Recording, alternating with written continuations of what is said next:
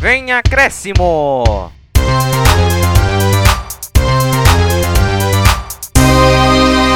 Fala pessoal, tudo bem? Começando aqui mais um podcast Vem Acréscimo, seu podcast favorito que trata de tudo do que os times paulistas fazem durante a semana. Na, para a sua edição de terça-feira, a gente vai falar aqui dos quatro grandes São Paulo, de como foi a rodada do São Paulo, a classificação da Copa do Brasil e a Sul-Americana, o Corinthians no jogo de meio de semana, a vitória do Palmeiras nesse último fim de semana e a derrota do Santos.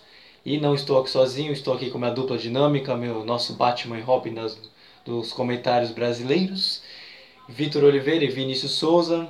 Fala aí, Vini, como é que você tá para mais esse programa? Salve artistas, futeboleiros e damas, tudo bom com vocês? É, que rodada, hein? Temos Copa do Brasil, temos baita jogos que rolaram, seja também do Corinthians que jogou na quarta, e também vamos seguir num programa que tá recheado de novidades, né Luiz? Né não? E aí, Vitor, como é que você tá? Tudo bem? Fala galera, tudo bem com vocês? Espero que sim. Olha, essa rodada teve bastantes gols. O melhor momento do futebol. Temos a classificação do São Paulo, a derrota do Santos, a vitória do Palmeiras, né, depois de quatro derrotas, e o Corinthians é, que conseguiu a vitória para aliviar a crise. Pode seguir, Luiz.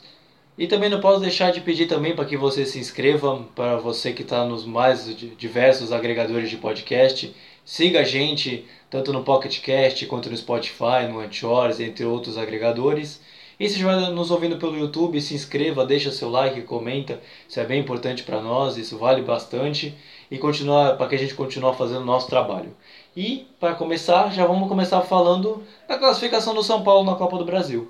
Com certeza é uma noite especial, não adianta a gente é, ficar naquela conversinha de que é uma noite mais, que, que não é ela, é uma noite especial, ela se torna uma noite especial pelo que aconteceu é, por toda a emoção da disputa dos pênaltis, é, a emoção do próprio jogo, né, que, que era um jogo onde a gente estava com, com 2 a 0 uma certa vantagem e, e, se tornou um jogo tenso no final. É, tem o fator de toda a história do, do Rogério Ceni. É, é, lógico que tem a, a, história, a admiração, mas nesse nesse jogo especial eu eu tenho muita convicção que os mais de 20 milhões é, de São Paulinos estavam torcendo pelo São Paulo. A gente já passou aqui o áudio do São Paulo, mas a gente vai falar da Copa do Brasil. E vou pedir aqui que o Vitor faça um pequeno resumo desse jogo. Que jogo maluco! Gols, primeira, primeira partida 3 a 3 segunda partida 2 a 2 decidido nos pênaltis. Que loucura! Mas fala aí, Vitor, o que, que você achou da partida? O que, que você tira de positivo e negativo desse jogo? Então, Luiz, em relação a esse jogo maluco, como você disse, é, tem aquela coisa de é, sorte. É, como é mesmo? É sorte ou. Competência? Isso, isso, valeu. Ah, so, é, sorte ou competência. Nesse caso, foi sorte. Porque se o São Paulo tivesse é, competência, acho que a partida não ia para os pênaltis. Não sei se você concorda comigo, Vinícius, Luiz. Porque assim, é, o São Paulo fez 2 a 0 São Paulo no, no primeiro tempo estava jogando bem, com troca de passes, utilizando muito as laterais. E o Fortaleza no primeiro tempo não estava jogando, bem. Estava irreconhecível, time do Rogério Ceni. No segundo tempo, parece que o São Paulo sofreu um apagão. Fez o gol com o Brenner, os 2 a 0 só que aí o Fortaleza começou a controlar o jogo, começou a rodear a área do São Paulo. Eu tava assistindo, eu consegui acompanhar o jogo, eu fiquei olhando, falei, caramba, eu acho que o Fortaleza vai empatar essa partida. Porque você via o volume de jogo que eles estavam colocando na partida. É só um negócio também que eu queria comentar. O primeiro gol do Fortaleza foi do Davi, erro do Diego Costa ou seja, o Diego Costa é que acendeu a faísca pro Fortaleza atacar bastante o São Paulo e chegar no empate aos 46 minutos do segundo tempo com o Roger Carvalho de cabeça. Ou seja, aí fica aquela sensação, pô, ganhou de 2 a 0, mas conseguiu empate. Como é que o São Paulo ia reagir pros pênaltis? Será que ia dar mais uma zebra ou não? E já vou lhe contar a seguir. O placar foi 10 a 9. O que, que você pensa? Opa, muitos gols. os batedores foram precisos na cobrança. Ah, eu não vou, não é que botando culpa no goleiro. Méritos do atleta, né? Bateu o pênalti. Por coincidência, quem foi o último que bateu o pênalti pro São Paulo? Léo Pelé. O Pelé fez 80 anos. Ou seja, tinha que ter alguém com esse apelido, Léo Pelé, para fazer o gol do São Paulo, da classificação. Final feliz para a torcida São Paulina. Ia falar justamente, o gol do, de classificação do São Paulo foi justamente do Léo, que não do Léo Pelé, que não quer ser mais chamado de Léo Pelé, por causa que ele tem real, uma real semelhança com o rei do futebol. E nada melhor do que alguém que tem esse apelido para poder na semana, na, na semana passada no caso, né, mas justamente no mês em que o rei faz aniversário, decidir a classificação do São Paulo. Isso mesmo. Então, é, só dando. Foi mal. Só dando um, é, um, um final assim. São Paulo sai aliviado, confiança, né? Mais uma vez o Volpe pegou um pênalti. E é isso, basicamente o São Paulo foi mais na sorte do que na competência. E é o que justamente ia comentar com você, nessa parte da sorte. Porque os jogos não dá para negar que os dois foram muito bons, repleto de gols, 3 a 3 e 2 a 2 É um confronto muito esperado por causa que eram dois técnicos da nova geração que eram muito esperados de dar certo, que é o Rogério Ceni e o Fernando Diniz. Mas o São Paulo acabou se classificando não por, pelos méritos também, por ter feito os gols e pelo Thiago Volpe ter pego o pênalti, mas o São Paulo deu aquela instabilidade clássica ao longo da temporada. Porque quando você imaginava que ia abrir aquele 2 a 0 e fechou o caixão, o Fortaleza com uma bobeira faz o gol e aos 46 para 47 faz o segundo. O quanto o São Paulo teve de sorte e se isso pode valer para as próximas rodadas? Luiz, será que a torcida São Paulina pode falar assim, é sorte de campeão? fica essa questão no ar. É, é bem complicado, porque o São Paulo, ele ultimamente tem, nesse caso, não vou dizer que dependeu exclusivamente da sorte, mas foi assim, teve aquele, teve aquele, aquela questãozinha, mas pode falar, Vitor. É, também essa classificação é muito importante para o São Paulo, que eu acho que o São Paulo ganha 3 milhões com essa classificação, ou seja, né, vai ajudar no bolso né, da instituição São Paulo, né? Sim, e não deixa de ser. Mas eu vou perguntar aqui pro, pro Vini agora. Tá muito quieto, não falou nada até agora, tem que falar. é o São Paulo agora vai jogar contra o Lanús pela Sul-Americana, terça-feira. E é um título que não é exatamente o que a torcida São Paulina esperava, porque todos nós esperávamos que o São Paulo fosse passar na fase de grupos da Libertadores, mas pegou um time que é do patamar intermediário na Argentina, que é o Lanús. Mas o São Paulo teve essa sorte agora na Copa do Brasil. Será que de repente você tem sorte na Sul-Americana? O que, que você prevê, Vini? O que, que você espera para esses confrontos? Pelo menos no primeiro jogo. Bom, depois que o São Paulo enfrentou esse jogo mais suado do que testemunha falsa, agora vai pegar um jogo é, que vai ser mais sofrido que joelho de freira na Semana Santa. O Lanús é um time argentino embaçado que já foi campeão da Copa Sul-Americana em cima da Ponte Preta, mas a tendência é que o jogo seja extremamente truncado, porque time argentino sempre vem com uma proposta de, de pressionar o adversário. O São Paulo contra o Fortaleza se mostrou que que tem que corrigir algumas falhas técnicas, como a falha do Diego Costa, que resultou no gol do Fortaleza, e também tem que preparar a, bo a, a bola antiaérea, a, a famosa defesa, porque o São Paulo tomou um gol que, que, que, na minha opinião, não deveria tomar. O gol do Roger Carvalho do Fortaleza. Mas, para pegar o Lanús, eu prevejo que o São Paulo pode fazer um bom jogo e pode sair com a vitória na Argentina, pelo menos de 1 a 0. Então, já todo mundo já deu um okzinho aqui, então a gente já vai para o passar para o Corinthians que jogou nesse meio de semana. Realmente o Everaldo ele foi decisivo em dois jogos e no final do jogo, né? Isso mostra que além do time não desistir, nós sabemos que a característica do jogador é exatamente de jogar para frente. Né? Então esse esse conceito que está sendo modificado dentro da equipe, ele tem surtido resultado e quando a gente tiver um pouquinho melhor acostumado com ele, acho que é, a equipe vai ganhar muito com isso daí. É... E agora a gente já escutou o áudio aqui do Corinthians e o Vinícius que tinha falado tão pouco, agora eu vou empurrar para ele para falar do Corinthians. O Corinthians venceu o Vasco nesse meio de semana, ganhou por 2 a 1 com polêmica no segundo gol, um pouco de sorte também. Mas aí eu vou deixar para o Vinícius comentar, ele vai trazer mais a fundo. Aí depois a gente vai debater também se até o próprio Corinthians está com sorte também. Mas vamos lá. Fala aí, Vini, o que você tem para dizer desse jogo aí? Jogo extremamente amarrado em São Januário. Bom, o jogo marcou a estreia de Ricardo Sá, é, Ricardo Sá Documentos, né? Só para não falar outra coisa. E também o Corinthians estava vindo de uma derrota amarga por 5 5 Com fraturas. Né? Mas o jogo começou e aí o Corinthians começou pressionando, o Vasco também criou suas chances, mas quem abriu o placar foi o Corinthians num contra-ataque, onde Matheus Vital passou para Casares, que de prima dominou, bateu, rolou a bola para Gustavo Mantuan marcar seu primeiro gol como profissional. Gustavo Mantuan, que foi escalado como o centroavante da equipe do Mancini e deixando o Bozelli no banco. Rapaz! Depois desse gol, o Corinthians se fechou e esperou o Vasco. Mas o Corinthians saía nos contra-ataques.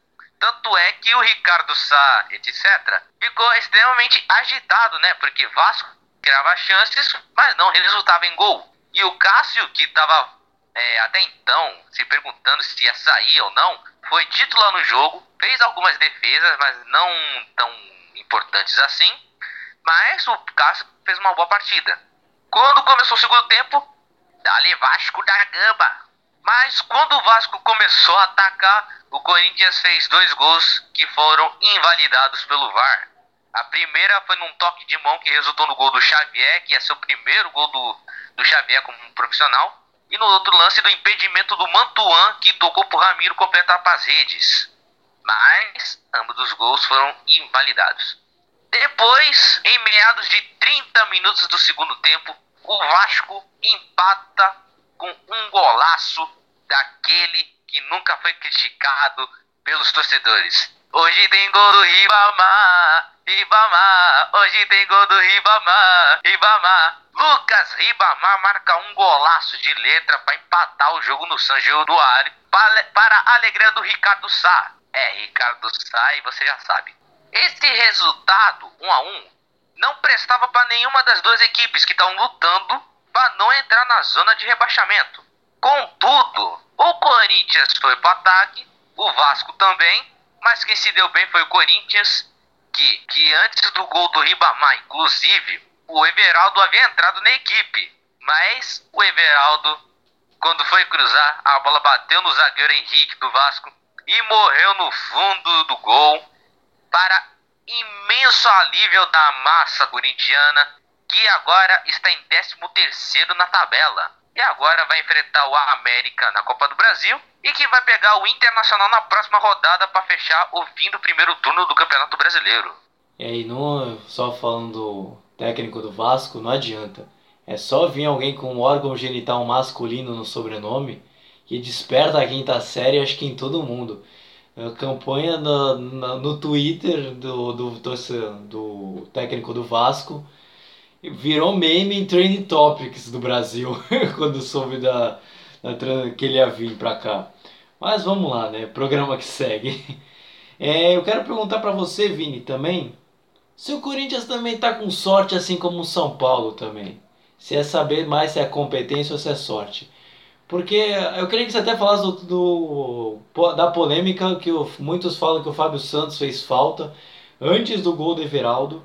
Mas o Everaldo fez dois gols que resultou em duas vitórias para o Corinthians.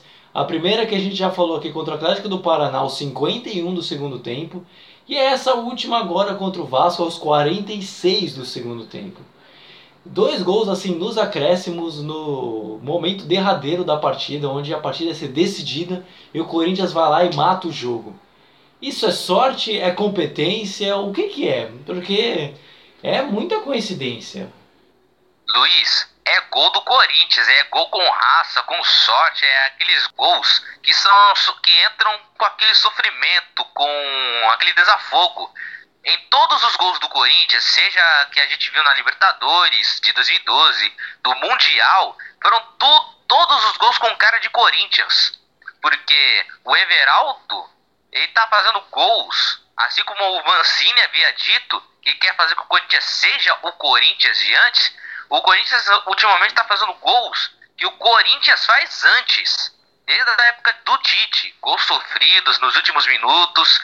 Daquele estilo que todo corintiano gosta. Então, na minha opinião, são gols de muita sorte para uma equipe que está numa crise, tanto dentro quanto fora de campo. Para um time que entrou na zona de rebaixamento e saiu na outra rodada. Foi uma Corinthians na, na, nas últimas posições foi mais rápido do que a bateria da Samsung. Durou pouco. Olha, pra quem tem celular de Samsung vai se sentir ofendido por isso. Mas tudo bem, vamos lá. É, Vitor, agora no Corinthians ele joga, o Vinícius já passou a rodada corintiana ao longo da semana. Vai enfrentar principalmente agora é o América Mineiro pela Copa do Brasil e, em teoria, muitas pessoas colocaram esse confronto do Corinthians como o melhor, o mais fácil, entre aspas, que o Corinthians tinha mais chance de se classificar e que o Corinthians deu sorte. É assim? É isso mesmo? O Corinthians deu sorte mesmo? Teve, se foi beneficiado no sorteio? Não, eu não acho. É pra falar que esse jogo é fácil, o Corinthians, então eles estão vendo o Corinthians como vem o Flamengo. Se fosse Flamengo e América Mineiro, aí sim seria fácil. Mas não, é, eu vejo como uma, vai, digamos uma pedreira. Porque o América Mineiro ele vem fazendo uma boa campanha na Série B. O, Li, o Lisca acertou o time. Eles estão jogando bem. O América Mineiro. Vai ser mais um desafio pro Corinthians, na Neoquímica Arena. É, o Corinthians ele não pode se desligar durante o jogo como aconteceu com São Paulo, você tem que se manter os 90 minutos ligado.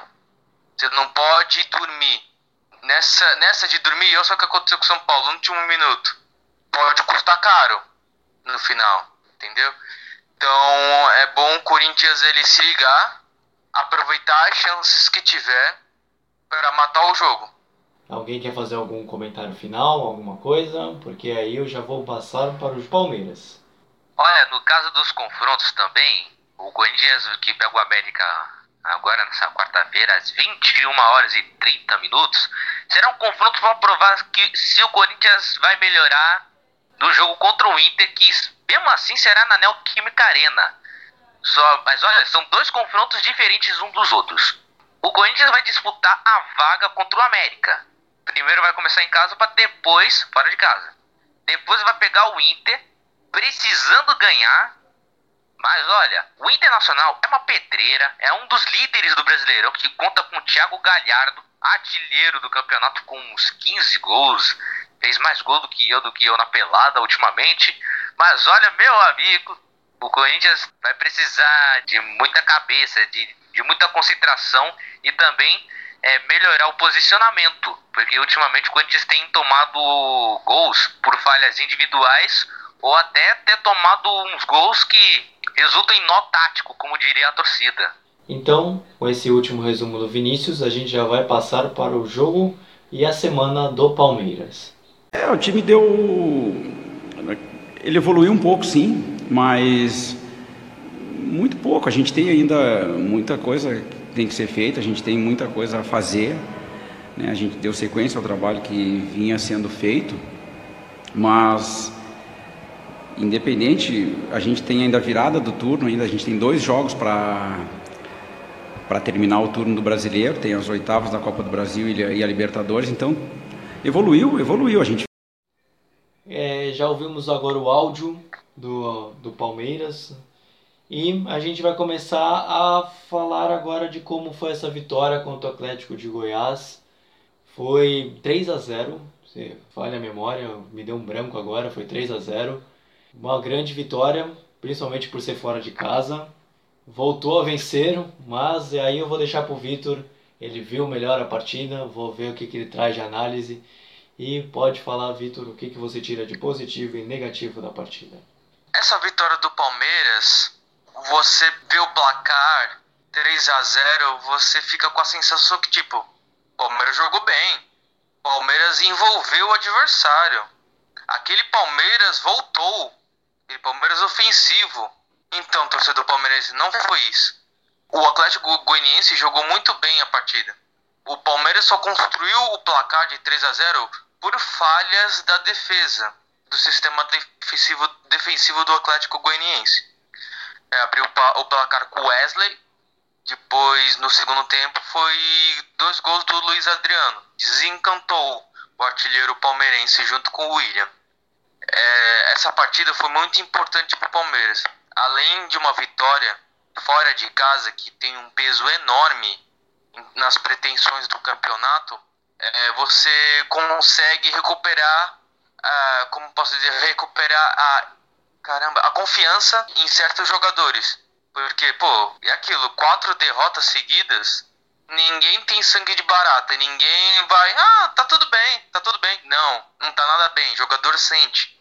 Então, uma vitória com a Atlético Goianiense que vem jogando bem, apesar vai, de não ter é, aqueles resultados esperados assim, tem jogado boas partidas e o Palmeiras fez 3 a 0 neles, aproveitando as falhas defensivas.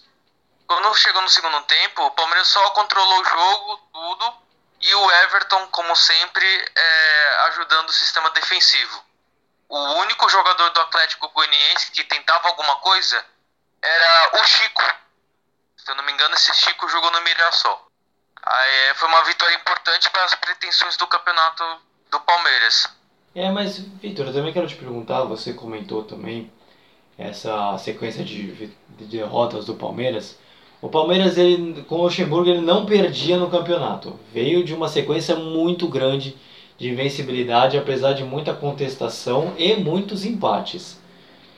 E aí o Luxemburgo começou a ter uma sequência de derrotas, pulou fora, entregou o boné, pediu o boné e saiu. Depois perdeu de novo, não voltou a vencer. E agora volta a ganhar fora de casa com um bom placar, apesar de que você falou, você mesmo explicou, e não foi aquele Palmeiras ofensivo, mas ainda assim é uma vitória de 3 a 0. O quanto isso vale para o torcedor, para o time, isso é importante para a moral. Depois eu vou falar com o Vinícius, mas agora o Palmeiras enfrenta o Bragantino pela Copa do Brasil. O quanto é importante essa vitória pro, pro time voltar a, quem sabe, ser um Palmeiras que tem uma boa sequência invicta ainda. Luiz, como é que eu posso dizer? Primeiro do Luxemburgo. Eu vou deixar bem claro, até hoje eu não concordo. Lembra que eu falei em outros programas? Tipo, quatro derrotas seguidas, você já não presta. Entendeu? Eu acho que isso é muito imediatismo quatro derrotas seguidas, pô, isso na Inglaterra não é nada. Se a gente pegar exemplo da Inglaterra, pô, o Klopp, se eu não me engano, acho que ele ficou um ou dois anos no Liverpool sem ganhar título. Depois ganhou o campeonato inglês, Champions League. É o prosseguimento do trabalho, enfim. Aí aquela outra do, da partida, do ânimo. Eu acho que essa vitória é importante pro Palmeiras é, se encaixando nos eixos. Voltando a seu, a, a seu patamar outro patamar, que o Palmeiras busca igualar o Flamengo em outro patamar. Porque é aquilo, tipo, é, tem arruma confiança nos jogadores, principalmente do Luiz Adriano, que ele é, ia muito no departamento médico, se machucava, né? Então é uma boa ele fazer esses dois gols para aumentar a confiança dele e arriscar certas jogadas que ele não fazia por conta dessa confiança que antes de ele fazer alguma coisa, ele já dentro deles ele sentia que tipo, eu acho que é melhor eu não arriscar. Na fase que nós estamos, vamos fazer o feijão com arroz. Não vamos arriscar muito. Então, basicamente é isso. É a confiança e o Palmeiras com essa vitória é, ter que se concentrar para como é que eu posso dizer, meu fechamento, seguir nos trilhos. Era isso que eu queria. Eu tinha esquecido. Se seguir nos trilhos das vitórias. Não, tá certo, concordo com você também. Acho que o Palmeiras ele precisava de uma vitória para consolidar e mostrar que o time e o trabalho não é tão ruim assim. Mas aí agora para continuar e de repente conseguir mais uma vitória, Vinícius agora vem comigo, que eu vou perguntar para ele não só da, da classificação e também mais do jogo. O Palmeiras agora, jogo eliminatório, assim como todos os times, vai ter o jogo da Copa do Brasil pelas oitavas de final e vai pegar o Bragantino nesta quinta-feira, dia 29. E é um jogo pegado. Clássico paulista não deixa de ser, é assim que a gente gosta. Mas, Vini, o que, que você espera para esse primeiro jogo, para a fase? É, é um confronto complicado. Red Bull Bragantino ou RB Bragantino. O que, que você espera para esse confronto, sendo que o primeiro jogo é lá no Nabia Bichedi? Quem pode vencer pode ganhar asas, porque o Palmeiras, ultimamente, com quatro derrotas seguidas, aí conseguiu uma vitória para cima do Atlético. A tendência é de que o Palmeiras faça um bom jogo contra o Bragantino. Mas é aquilo, eu torno a repetir. Quem vencer desse jogo pode ganhar asas, né? Porque Red Bull te dá asas, né? Daquele comercial. Paga nós. é isso aí. aí, o Pal... aí o Palmeiras, na próxima rodada, se não me engano, me confirme e diga qual é o próximo jogo do Palmeiras. O próximo jogo do Palmeiras? Não, contra o Bragantino. E o próximo é segunda-feira. É contra o Atlético Mineiro. Contra o Atlético Mineiro, que não é nem, vai ser nem essa semana. Aliança. Vai ser a próxima semana, que é segunda-feira, dia 2. Ai, ai, ai, ai, ai. Serão baitas confrontos. Vai pegar o Bragantino e vai pegar o Atlético do São Paulo. Olha, confronto interessante, hein, ouvinte? É, o, o São Paulo. É, isso mesmo será um, será um confronto interessante sobre o Atlético que, que tenta colar nos líderes, como Flamengo e Internacional, e tem o Palmeiras, que está quase vivendo uma fase de alpinista, né? Só que não chegou no topo, só está despencando. Mas será um jogo completamente interessante que pode definir os, os rumos do Palmeiras no campeonato. A não ser que eles também tragam um técnico nesse meio tempo. Realmente, realmente eu acho que Palmeiras ele está numa fase que está querendo trazer um treinador estrangeiro. Já foi citado um monte, vários internacionais. Mas alguém quer fazer algum parecer? Pode falar? Quer falar? Começa com o Vitor e depois passa o direto pro Vinícius. Vamos lá. Tem que ficar de olho no Bragantino. É, o Bragantino ele tá ganhando alguns jogos, empatando. Que antigamente, no começo do Brasileirão, eu só tava perdendo. A gente pensou, pô, acho que ele deve ter perdido, perdido forças. Porque no Campeonato Paulista ele foi bem pra caramba. Então, há de uns tempos pra cá, o Bragantino tem jogado bem. Ganhou o último agora contra o Goiás, se eu não me engano, por 2 a 0 Ó, Ele vai vir fortalecido, o Bragantino. Tem que ficar de olho. Agora, no meu caso, no meu comentário aqui, é sobre o Palmeiras em busca do técnico. Bom, se eu tô entendendo bem a mentalidade da diretoria do Palmeiras, eles estão querendo trazer um técnico estrangeiro depois do sucesso do Jorge Jesus no Flamengo. Porque se eles viram que o técnico português conseguiu montar o time do Flamengo, que tinha é, muitas estrelas como Gabigol, Bruno Henrique, Gerson, William Vitinho, conseguiu montar uma grande equipe, conseguiu ganhar Libertadores e quase foi campeão mundial ano passado. O Palmeiras agora está com essa mentalidade de trazer um técnico estrangeiro que possa repetir esse mesmíssimo sucesso do Flamengo do ano passado. Mas também, eu tô achando também equivocada para técnicos estrangeiros. Eles estão tentando trazer Ariel Roland, não conseguiram. Quer dizer, o Ariel Roland estão, estão fizeram contato, mas ele não vai sair do, da Universidade Católica. Tentaram trazer o Miguel Ramírez, também não deu certo. Ele quer continuar no Del Valle até que ele seja eliminado na Liberta. E também, eles estão querendo trazer o Kiki Sentien, que treinou o Barcelona que tomou de 8 do Bayern de Munique. Ou seja, são umas escolhas inusitadas, na minha opinião. O Palmeiras tem que olhar bem no mercado. Porque não adianta só escolher técnico estrangeiro, tem que pensar também no, nos técnicos brasileiros também. E ainda foi lembrado na reunião ainda Maurício Sarri e Maximiliano Allegri, dois treinadores italianos que chegaram a treinar a Juventus. Mas tudo bem, obviamente não é ser cotado, mas não deixaram de ser lembrados na reunião do Palmeiras. E agora a gente vai passar para o Santos, e o único time paulista que realmente perdeu nesse fim de semana. Então vamos lá, vamos passar agora para o Santos.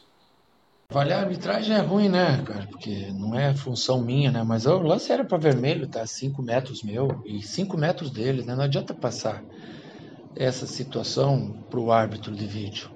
Isso é uma, uma sensação que ele tem que ter no campo. Como ele teve a sensação de anular o nosso gol, nosso primeiro gol anulado dos dois, em que não foi nada, mas ele teve uma interpretação de campo de anular e anulou. Então foi nisso que eu falei que era tudo contra hoje. O terceiro gol também, o segundo gol anulado, é interpretativo, sabe?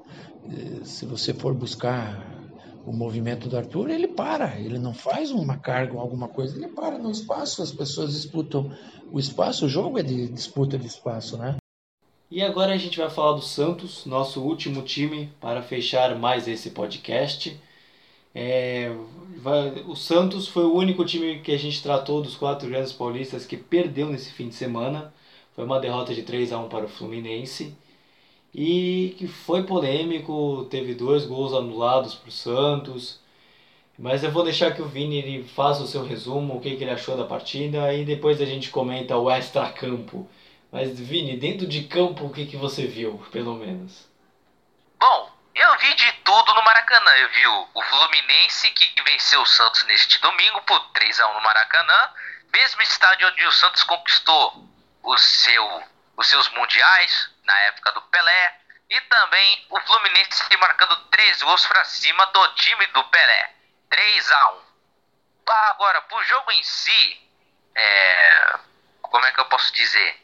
O Fluminense até controlou bem o jogo, soube controlar o Santos, fechou os espaços nas laterais, na qual o, Fluminense veio com uma proposta de jogo de, de fechar é, as jogadas e também fechar o, o Soteudo e o Marinho, que, que estão em boa fase. E também o Fluminense também acabou abrindo o placar com o Lucas Claro, se não me falha a memória. Mas foi num gol de bola parada. Uma coisa que o Santos também vive falhando ultimamente, gol de bola parada. Mas nos lances seguintes surge aquele, aquela pessoa que todo mundo ama, que olha, prometeu e fez. Marinho fez o gol do Santos, fez o soquinho no ar, homenageando os 80 anos do Rei Pelé. Felicidades para o Rei, vida longa ao Rei. Uhul! E aí, um a um e encerra-se o primeiro tempo. Aí começou o segundo tempo e apesar das mudanças feitas por Cuca, o Santos continuou sem produzir ofensivamente. Tanto é que o Fluminense, manteve a postura. Indo de cabeça, colocou o tricolor em vantagem.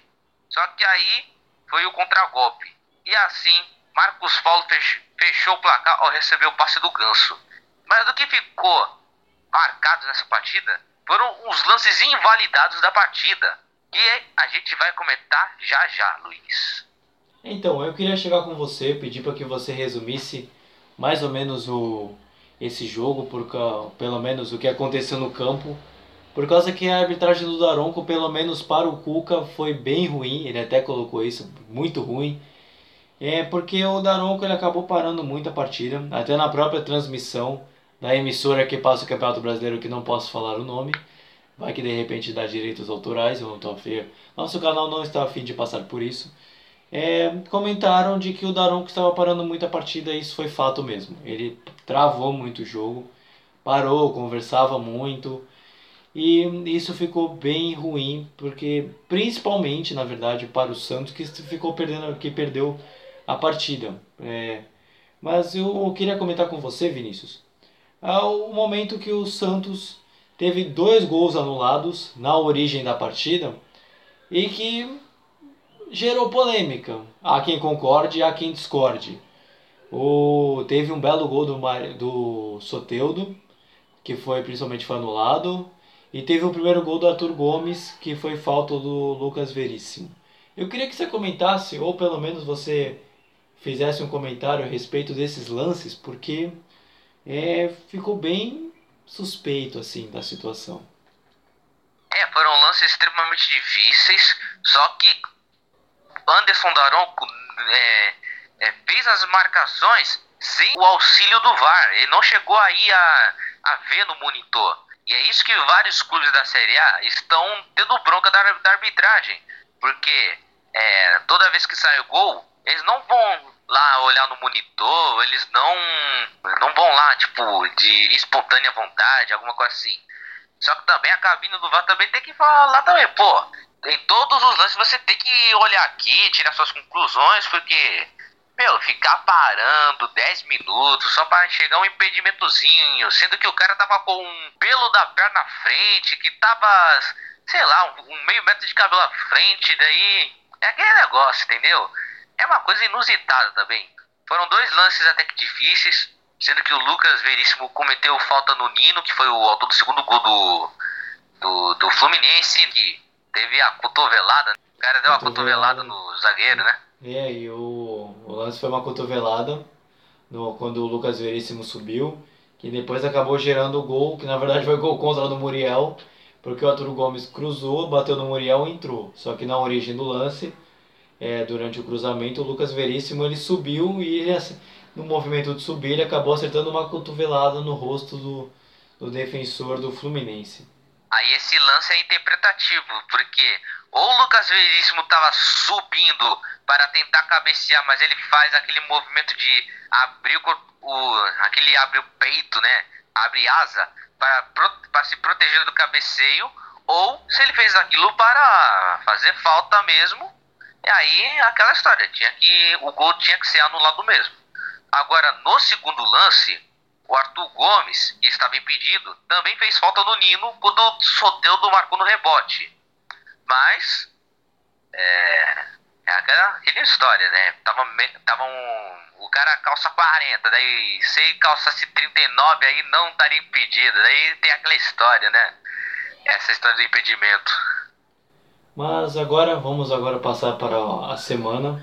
O, o Santos agora enfrenta pela Copa do Brasil o Ceará e depois o Bahia no sábado. Mas eu queria, Vitor, que você fizesse, para a gente fechar o programa, uma pequena análise dessa Copa do Brasil. Porque o Santos ele tem um confronto difícil. É, eu acho tão difícil quanto o que o São Paulo teve, que a gente comentou nesse programa. Eu acho que até o Fortaleza está numa fase melhor que o próprio Ceará. Mas o Santos também não é muito confiável, assim também como até o próprio São Paulo que a torcida critica.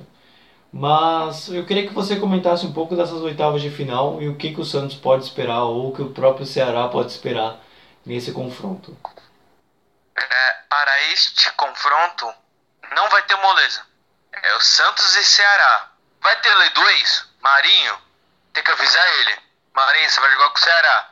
Põe essa lei pra funcionar o torcedor Santista, por favor.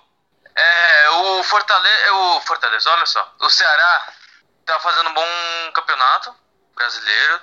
Com o Guto Ferreira. O time tá encaixadinho. O Vina tá jogando bem. O Vina, né, Vinícius? O Vina tá jogando bem. É, meu xará. E ele pode aprontar pra cima do Santos. É, eu, nessa partida eu não vejo que assim, ah, o Santos tá melhor ou o Ceará tá melhor vai ser um jogo equilibrado. E, é, e aquela história, quem errar menos leva. Se o Santos tem oportunidade de jogar primeiro na Vila, que faça o placar, que faça a lição de casa. Porque chegar lá no Castelão precisando de gols, a, apesar que ganhou no Campeonato Brasileiro, né? Aquele jogo que foi 1 a 0 o Santos sobre o Ceará, gol do Felipe Jonathan, se você não está lembrando, eu aconselho você a ver outros programas, entendeu? Voltando aqui. Basicamente, basicamente é isso, o exemplo que eu dei. É, alguém quer fazer algum comentário final, algum parecer final? De repente algum comentário, alguma coisa? Então, Bora partir pro fechamento! Então, vamos fechar aqui o programa, vamos embora, vamos lá. Então agradeço a você que nos ouviu pelo mais esse podcast, pelos agregadores de podcast, pelo YouTube. A gente agradece. A gente pede também para que você se inscreva nos nossos mais diversos agregadores de podcast.